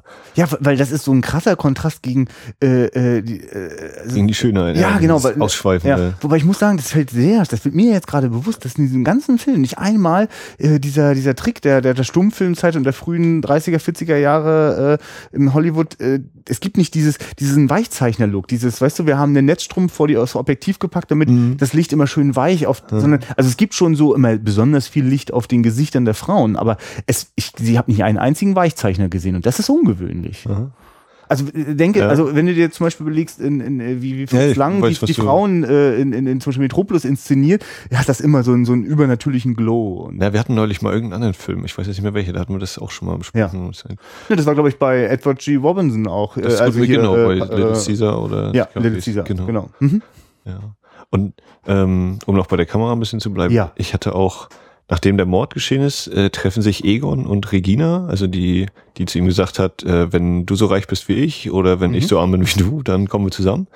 Äh, treffen sich, glaube ich, die stehen einfach nur auf der Straße, unterhalten sich kurz und dann geht sie ganz langsam Richtung Kamera und die Kamera fährt so zurück und sie kommt natürlich immer dichter an die Kamera und er steht dahinter. Das war einfach so, das großes Kino. Ja. Punkt. Also ja, nee, nee. ist so, so simpel, aber Bäm, volle Wirkung. Wenn das auf der Leinwand erlebt hätte. Ich sage dir, das ist für jeden, der mal schon mal versucht hat, Schärfe zu ziehen bei so einer Filmkamera, ist das alles andere als simpel. Ich weiß überhaupt nicht, wie die das im Jahre 25 gemacht haben. Das ist mir wirklich schlicht und ergreifend ein Rätsel. Also wer diese globigen, unförmigen Geräte gesehen hat, dieses, diesen, diesen Löchern mit, mit, mit Glas davor, äh, also das ist wirklich, das ist der Wahnsinn. Also weil also warum finden wir das Wahnsinn? Weil da jetzt irgendwie eine krasse technische Leistung passiert? Nein, sondern wir als Zuschauer schauen auf diesen Guckkasten und plötzlich kommt da eine Figur auf mich zu und ich spüre einfach, wie, also ja, sie kommt nicht einfach darauf zu, sondern ja. die Kamera geht ja auch leicht ja, zurück ja, oder genau. beziehungsweise sie verändert die, die Tiefe. Ist, ja, ja, genau, richtig. Also das heißt, so. ich, ich bekomme ein, mehrere ein, Bewegungen. Ja, ja, ich komme in, in, einem hoch emotionalen Moment bekomme ich ein räumliches Gefühl. Es, die es, Distanz, die da entsteht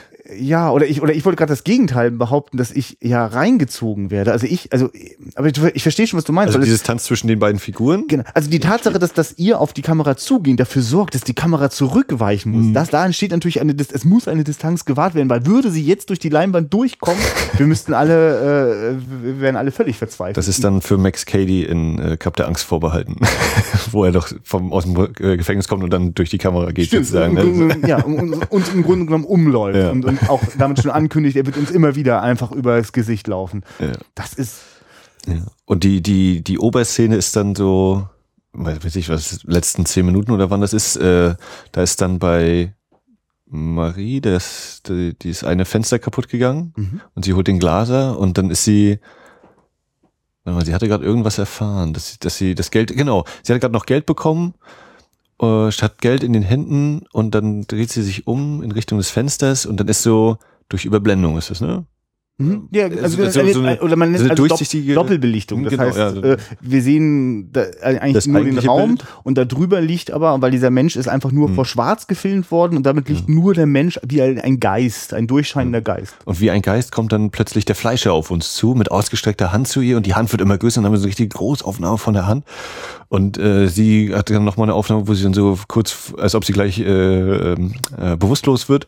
Und dann wieder der Schnitt äh, Richtung Fenster. Und dann steht da eben der Glaser, der völlig überraschend ähnlich aussieht wie der Fleischer, also auch so ein Schnurrbart hat ja. und so. Und sie drückt ihm einfach nur das Geld in die Hand. Und dann auch wieder, sie ist in der Kamera, sie hat die Hände und da ist wieder kein Geld mehr, das Geld ist schon wieder weg, wie gewonnen, so zerronnen, äh, mit leeren Händen dastehen tatsächlich eben dieses, wunderbar. Und das ist, ja, und das ist einfach die Größe an diesem Film, wie der das schafft mit, also also zu der Zeit ja wirklich völlig innovativen Mitteln, also Mitteln, die es vorher einfach nicht gegeben hat, also die oder die jetzt gerade erst erfunden worden sind, sie benutzt, um das Innenleben dieser Menschen. äh, Also Ja. verstehst du, ich bin wirklich begeistert davon, wie dieses Bücher hat, ein Roman hat es schon so viele hundert Jahre gegeben, aber äh, das zu übersetzen, also dieses innere Gedanken, Monologe, die in Büchern stattfinden, wie übersetzt oder allwissender Erzähler, wie übersetze ich das in das Medium Film? Das ist das ist quasi gerade noch in den Windeln und da kommt Papst daher und findet quasi mit solchen Effekteinstellungen, die man sich ja erstmal ausdenken muss, die die überhaupt erstmal funktionieren müssen.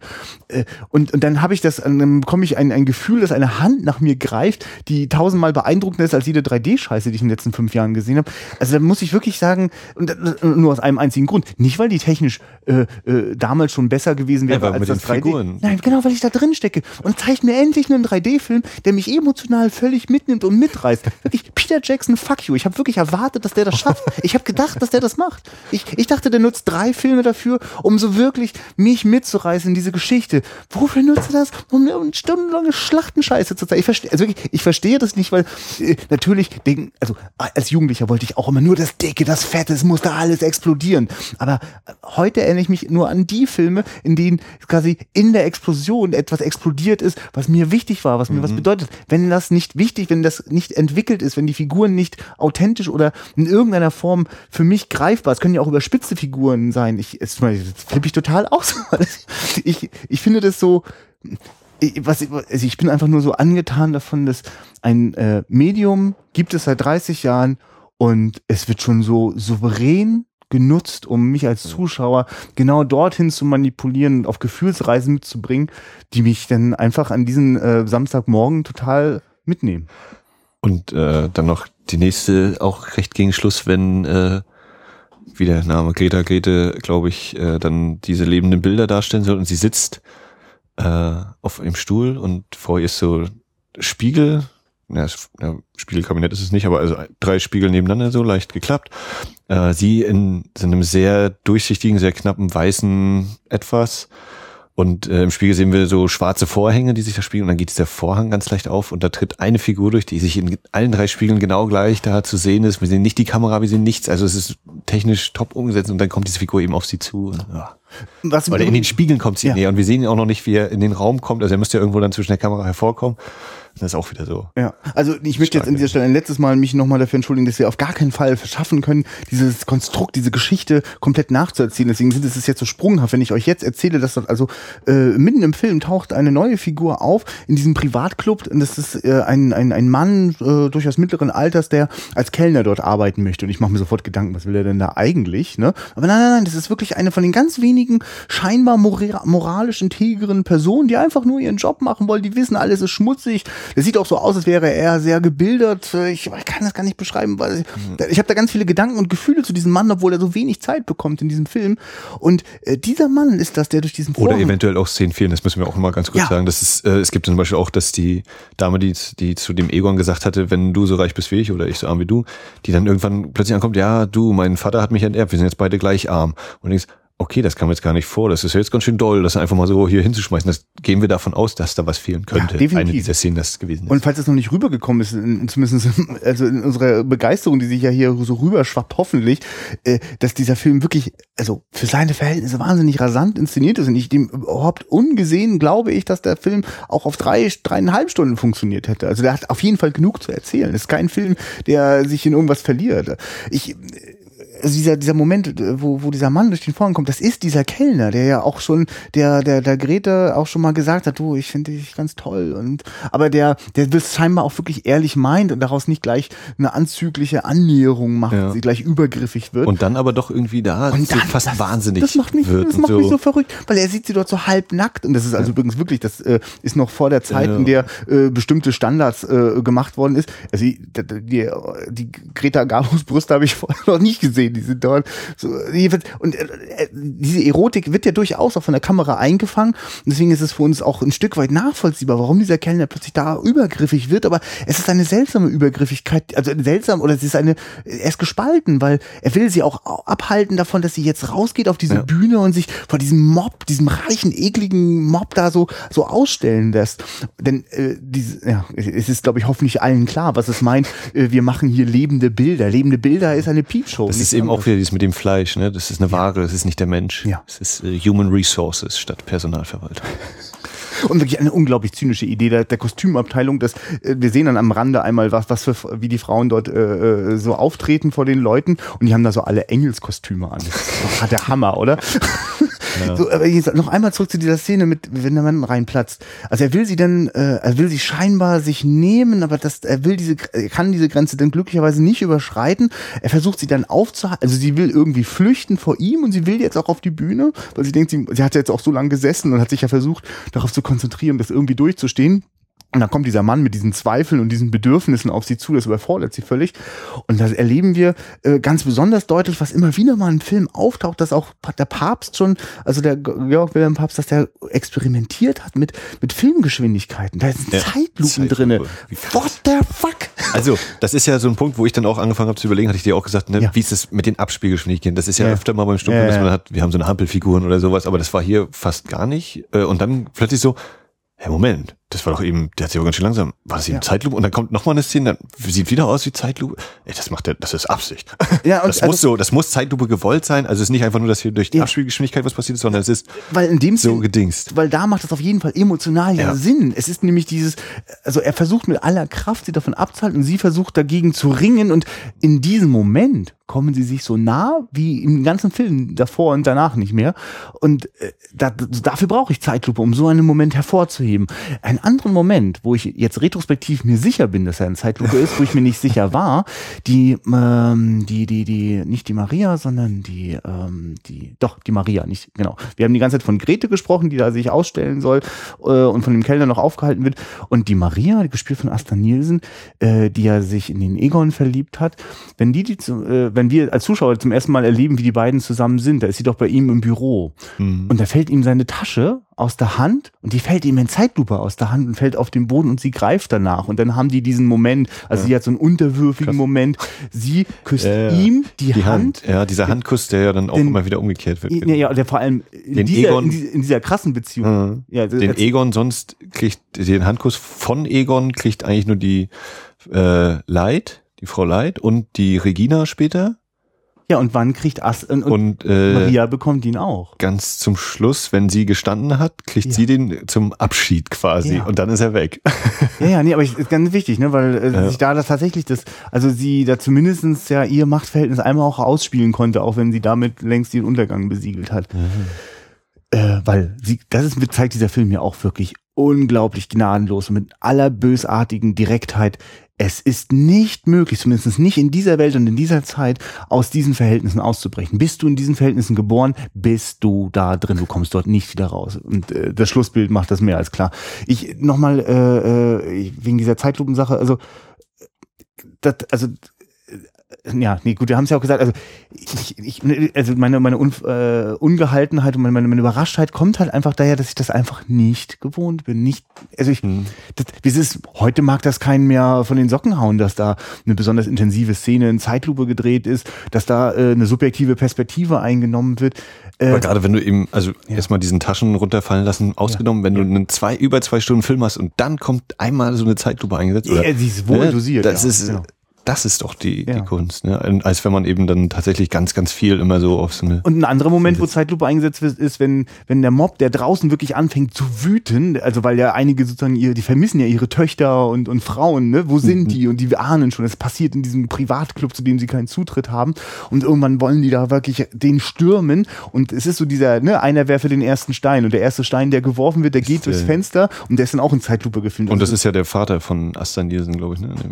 Also, ja, also Und ähm, was ich noch finde, ist der Aspekt des äh, Thema Hintertüren. Es ist eigentlich ein Film über, oh, ja. über geheime Hintertürzimmer äh, beim, beim Fleischer da, wo das Fleisch hängt und wo seine sexuellen Übergriffe stattfinden, bei der Modistin, wo im Hinterzimmer eben der Salon ist, wo in Saus und Braus da alles gemacht wird im Hotel Carlton, wo wir die, die feine Gesellschaft kennenlernen, die eben Börsen spekulieren will und so. Es ist das Hinterzimmer, wo die Regina den Egon verführt sozusagen und wo Egon auch versucht, die nee, wo die Lia Light den Egon verführt und wo Egon auch die Regina verführen möchte.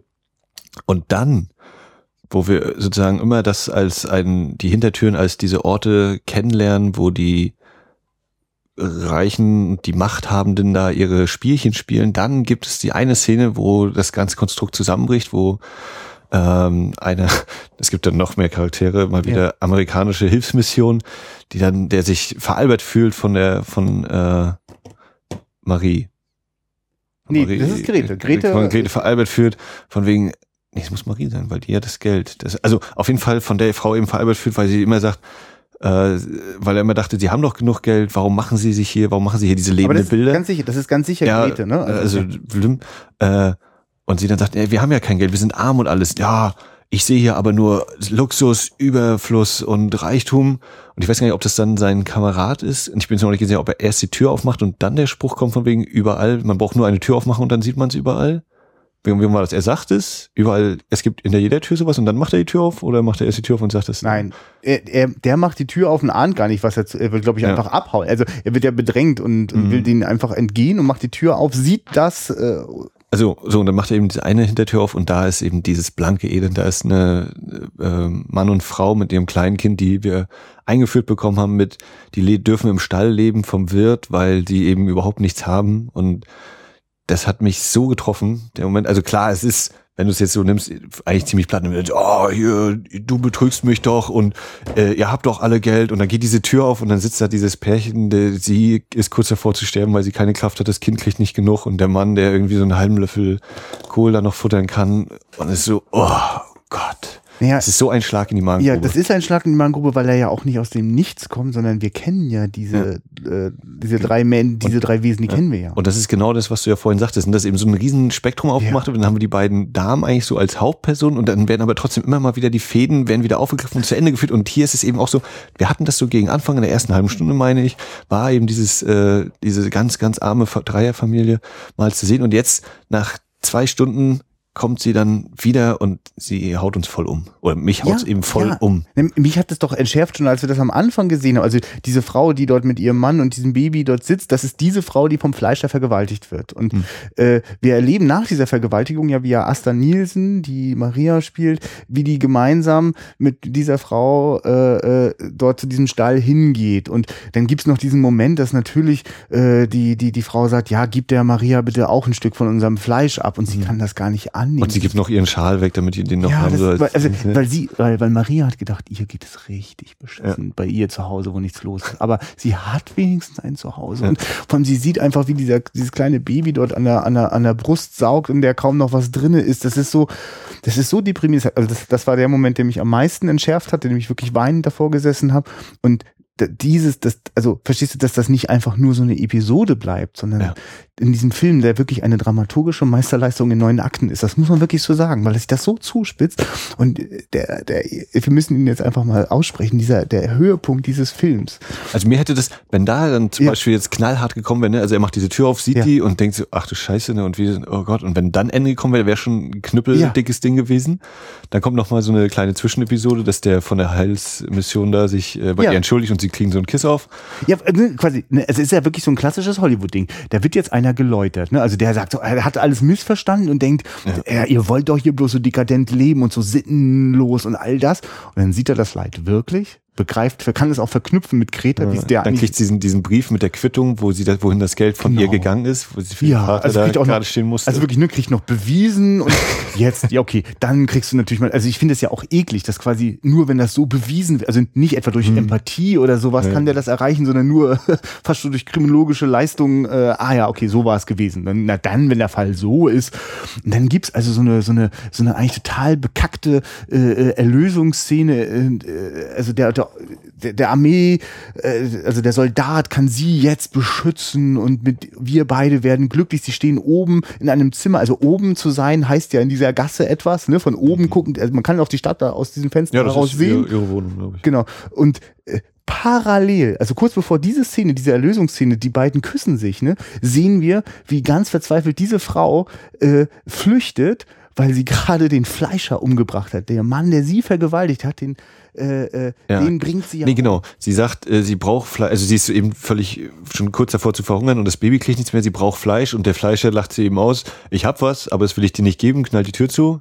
Dann haben sie einmal so verzweifelt gegen und dann dreht sie eben durch und sagt, also nee, es geht nicht und reißt die Tür auf und ich meine, da fehlt auch was, wenn nicht, ist es natürlich auch schon sehr, sehr, äh, sehr, sehr beeindruckend. Dann kommt so ein Schnitt wieder auf dieses Fenster, wo der Fleischer zunächst hochgeguckt hatte, um die äh, Frauenbeine sich anzugucken und dann sehen wir eben von ihm ein blutverschmiertes Gesicht, was da an das Fenster knallt und, äh, das, wir haben richtig jetzt tiefes Rot ist jetzt die Szene dann und die Frau kommt wieder raus und dann hört man natürlich von einer der umherstehenden älteren Damen, ja, sie hat ihn umgebracht den, mit dem Fleischerpeil. Und dann, äh, ja genau, ist sie auf der Flucht. Und ich meine, auch da fehlt irgendwie so ein bisschen was. Dann ist sie mit ihrem Mann und dem Kind auf dem Dachstuhl. Moment, nur weil das jetzt so, schon so, du kannst gleich gerne zum Dachstuhl kommen. Ich will das nur noch mal deutlich machen, weil aber mehrere Sachen passieren. Also es ist wirklich parallel erzählt. Also diese Sache wie, also dem Soldaten reicht einmal dieser Blick in die Armut, okay, dann werde ich natürlich die Greta beschützen. So wird es auch inszeniert. Also wenn ich Greta rette, dann rette ich doch eigentlich auch die ganze Welt. Und parallel erzählt der Film, der rettet einen Scheiß, weil tatsächlich das, das Leid, das der gerade, er hätte doch denen auch irgendwas geben können. Nein, tut ja. er ja nicht. Also es wird jetzt auch nicht inszeniert, dass er das bewusst nicht tut, aber er fokussiert sich auf die Frau. Was will er mit der? Der will, die will er bumsen und die will er haben für sich. Es ist überhaupt nicht so, das ist ja überhaupt nichts Romantisches daran, äh, dass das auch von Greta als, okay, diesen, also das nehme ich dann an, also besser kann ich es ja vielleicht gar nicht mehr kriegen. Aber äh, und also die kriegen quasi ihren Kiss-Off und dann schneidet es wieder so episodisch rein in die Flucht dieser Frau, nachdem sie den Fleischer ja. umgebracht hat. Und zum Beispiel gibt es ein Bild, das ist einfach unglaublich für 1925, eine Handkamera, Kamerafahrt hinter der Frau durch die Gassen hindurch. Das habe ich noch nicht gesehen. Also in dieser Zeit ist es, also ich weiß überhaupt nicht, wie das gehen soll, weil das waren unglaubliche Apparate und das stolpert da lang und macht einfach diese wirklich, also, weil verstehst du, sie versucht zu flüchten, aber diese Gasse ist ein Betongefängnis, da kann man nicht flüchten. Ja. Und dann, genau, und dann sind sie irgendwie auf dem Dachstuhl und der steht dann plötzlich in Flammen. Das, äh, das ist, genau, da fehlen genau, einfach Szenen. Ich sage dir, das, das, wären, das, das war wahrscheinlich für die Zensoren unerträglich hart. Also, dass das noch so ausgemalt ist, äh, nicht ja. einfach nur, dass die das nicht ich, überleben, sondern mhm. dass die äh, da noch so lange leiden müssen. Nee, dass, dass nach diesem Happy End Kuss überhaupt noch ja. was kommt, ne? Ja. Und dieses harte. Würde mich nicht wundern, wenn das vorher nie dran gewesen ist. Und äh, in dem Feuer und das, wie das ausgeht, ist eben dieser Dachstuhl brennt und was der Mann äh, eben noch schafft, ist das Baby einzuwickeln und runterzulassen zu der Menge. Und ähm, ja, die beiden, die Frau und der Mann, äh, die erwischt es dann ja, eben. Und das Baby darf überleben. Und der, der Schlusstitel ist dann, glaube ich, eben so dieses äh, Kind, du gehörst uns allen, den Bewohnern der Melchiorgasse. Genau. Da steht nämlich ja. der Mob irgendwo, zu, also der, den wir vorher gesehen haben, der erfolgreich diese eine dekadente Party gesprengt hat, ne? Denn äh, die sind, also die haben da ganz viele Steine reingeworfen und die reichen Leute sind alle geflüchtet und wir sehen richtig so ein apokalyptisches Bild der, der, der zerstörten äh, Party, ne? Also die, aber man hat auch so dieses Gefühl, es ist nur dieser eine Abend ist gekillt worden und am nächsten Abend geht's genauso weiter. Oh, nicht hundertprozentig, aber also die Greifer läuft ja auch nochmal durch die Modiste sind und denkst so ein bisschen, oh, ah, also es ja, ist nicht völlig vorbei. Ja, sie ne? können alle flüchten. Ist ja nicht so, dass der Mob, also verstehst du? Dass sie sie kriegen, ja. Genau, okay. der Mob hätte sie alle lynchen müssen, damit das mhm. nicht nochmal passiert. Also, also nicht, dass ich das gutheißen mhm. würde, aber es ist nee, einfach so, so aufgeheizt ist okay. ja die Stimmung. Und wie aber sozusagen diese, diese, die, die, die, die Bürger dort dann dieses Kind in, bei sich aufnehmen und sagen, du gehörst zu uns, das ist doch das Bild für, man kommt nicht raus. Also die bilden da, also die, die sind auch verteufelt dazu. Also dieses Kind überlebt zwar äh, diese, äh, diesen brennenden Dachstuhl, aber es ist auch, es wird auch niemals aus diesem, äh, aus, aus dieser sozialen Schicht herausbrechen können. Mhm. Also überhaupt, das, das, also der, der Film beschreibt das ja auch so. Ähm, da gibt's so gefestigte Strukturen, äh, du musst herausbrechen können, du musst in die reiche Zone kommen, um zu überleben. Äh, nicht etwa, dass man einfach miteinander koexistieren könnte. Ne? Also, mhm. ich meine, so stellen sich die Reichen das ja vor. Ne? Die, die sind dann halt unsere Gehilfen, unsere mhm. aber ich finde gerade dieses Schlussbild dann, weil du das ja jetzt sozusagen eher negativ aussiehst, ich finde es ist auch ein bisschen was Positives in der Hinsicht da, dass es eben äh, das Gefühl gibt, also auch dieses Baby wird nicht einfach fallen gelassen. Es empfängt zumindest auch ein bisschen Gefühl, dieses Miteinander, das Gefühl, äh, die Liebe. Ne? Das ist jetzt nicht die, die Rettung, Rettung oder so, aber ähm, es ist natürlich, wird ein hartes Leben werden und ja. so, keine Frage, aber es ist eben, da gibt's dieses Gefühl, nicht diese kalte und äh, gefühllose, denn das stimmt, denke ich. Denn das stimmt, das wird durchaus gezeigt innerhalb, äh, also dieser, wenn wir diese zwei sozialen Schichten haben, die Reichen und die Armen, dann kann man wenigstens bei den Armen ab und zu erleben, dass es auch eine, eine, eine, eine Hilfsbereitschaft untereinander gibt, äh, auch wenn man nicht zur gleichen Familie gehört. Ne? Also einmal dieses, ich brauche ein Ei und ein Stück Holz, ne, um mein, oh, ja. sozusagen die, die Tochter nochmal aufzupäppeln. Ne? Also das, also das gibt es, das erlebe ich, glaube ich, nicht ein einziges Mal unter den mhm. reichen Leuten. Das, genau, die sind da extrem egoistisch. Da zählt nur, wer die, die dickste ja, ist. Da, selbst wenn du neben der Frau sitzt und dein Kumpel zu dir sagt, die Frau muss man haben, so eine adlige, schöne, ne? Okay. Ja, dann stehe ich mal auf, ich muss weg, ich muss diese Frau haben und die anderen Frauen bleiben. äh, Gott, oh Gott. Das ist jetzt so ein bisschen rangeklatscht, aber ich muss das noch sagen, weil das mir, das, also das ist ein, ein, ein Beispiel, wo einfach in der Erzählung sich so viel, ähm, so viel äh, Komplexität getraut wird, wie ich, also ja, wie ich mir von jedem Film wünsche. Ähm, die Schneiderin, die wir ja auch schon beschrieben haben, als ganz klare Antagonistin, die die jungen Frauen erst so mit den Kleidungen lockt und abhängig macht und ja. dann gefügig hat, äh, als Prostituierte einzusetzen. Ähm, es gibt eine Szene, es ist ganz oft arrangiert die Schneiderin dann so so ein Treffen, so nach dem Motto, hier ist ein Essen, da kommt der Mann dann hin, der die Kohle hat. Ja, ja, genau. Und und und die Frau ist dann auch da und ich verkuppel euch jetzt mal, ne? So so so Kupplerin wird das so so positiv äh, konnotiert, die die die Zuhälterei, die sie da betreibt. Und äh, dann ist das einfach einmal etwas, wo das nicht klappt, wo einfach sich äh, äh die die Maria total dagegen äh, die Grete total dagegen sträubt mit diesem Fleischer, der sich mal schick rausgemacht hat, jetzt zusammen zusammenzukommen. Und äh, sie geht weg und dann muss die Schneiderin einspringen. Das finde ich total krass. Also, ist, also erstmal ist sie natürlich total sauer mit dem Gerät und so kannst du das nicht machen. Und dann musst du dann dafür hier tanzen. Also das ist auch der Grund, warum sie dann zu dieser Tanzshow äh, geholt wird.